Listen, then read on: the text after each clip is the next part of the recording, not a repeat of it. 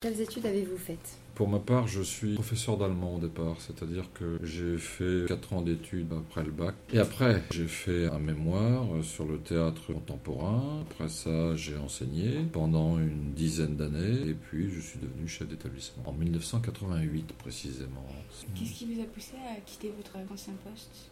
Disons que bon, j'aimais bien l'enseignement, hein. je, faisais des choses intéressantes, mais au bout de, bout de 10 ans, j'ai estimé que j'en avais fait un petit peu le tour. Comme j'avais des responsabilités ailleurs, euh, dans d'autres domaines, moi je me suis plutôt intéressé à ce qu'on appelle la gestion globale de projet. D'où après le fait que j'ai passé le concours de personnel de direction et j'en suis ici sur Alençon à mon cinquième poste de personnel de direction depuis 1988, avec des expériences un peu diverses, c'est-à-dire euh, trois postes de chef d'établissement en collège, un poste en service académique, et puis euh, ici un poste en lycée.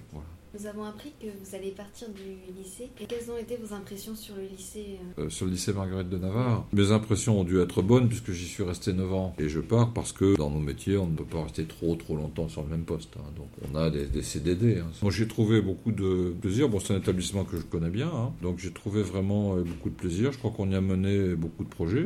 Bon, je, je, je pense qu'au bout de 9 ans... Euh... Et vous allez partir où? euh, Au lycée Alain. Comment vous avez fait pour euh, gérer le budget du lycée? On ne le gère pas tout seul, on a une équipe comptable autour de soi. Les lycées sont la propriété du conseil régional. Donc on monte des dossiers auprès du conseil régional on essaye de voir quels sont les besoins en rénovation, en restructuration de locaux, etc.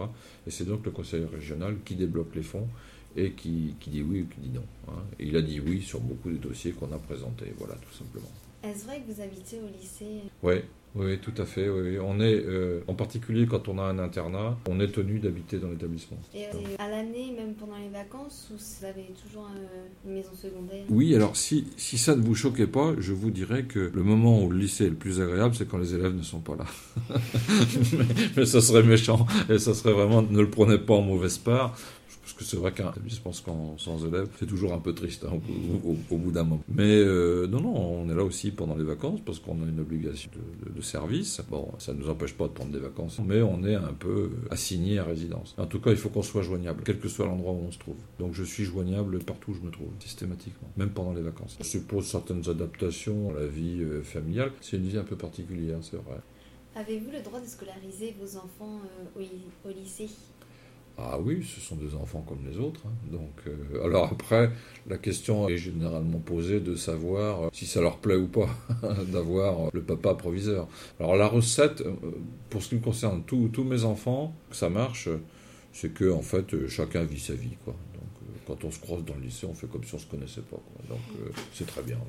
Donc, et euh, comment vous faites pour, euh, pour être apprécié par les élèves dans...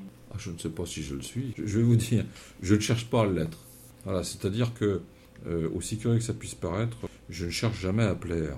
Il faut dire les choses telles qu'on les pense et essayer de progresser ensemble avec un grand respect des, des, personnes et puis des, je dirais, des situations que les uns et les autres euh, vivent. Mais le plus pratique en, en général, c'est d'être aimé ou d'être craint J'aurais tendance à dire que euh, on, on, appelle ça le complexe du homard.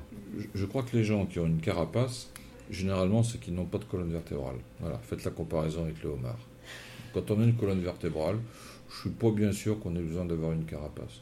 Euh, je ne sais pas si c'est une question euh, indiscrète ou pas, mais quelles sont, les tranches, de, quelles sont les tranches de votre salaire?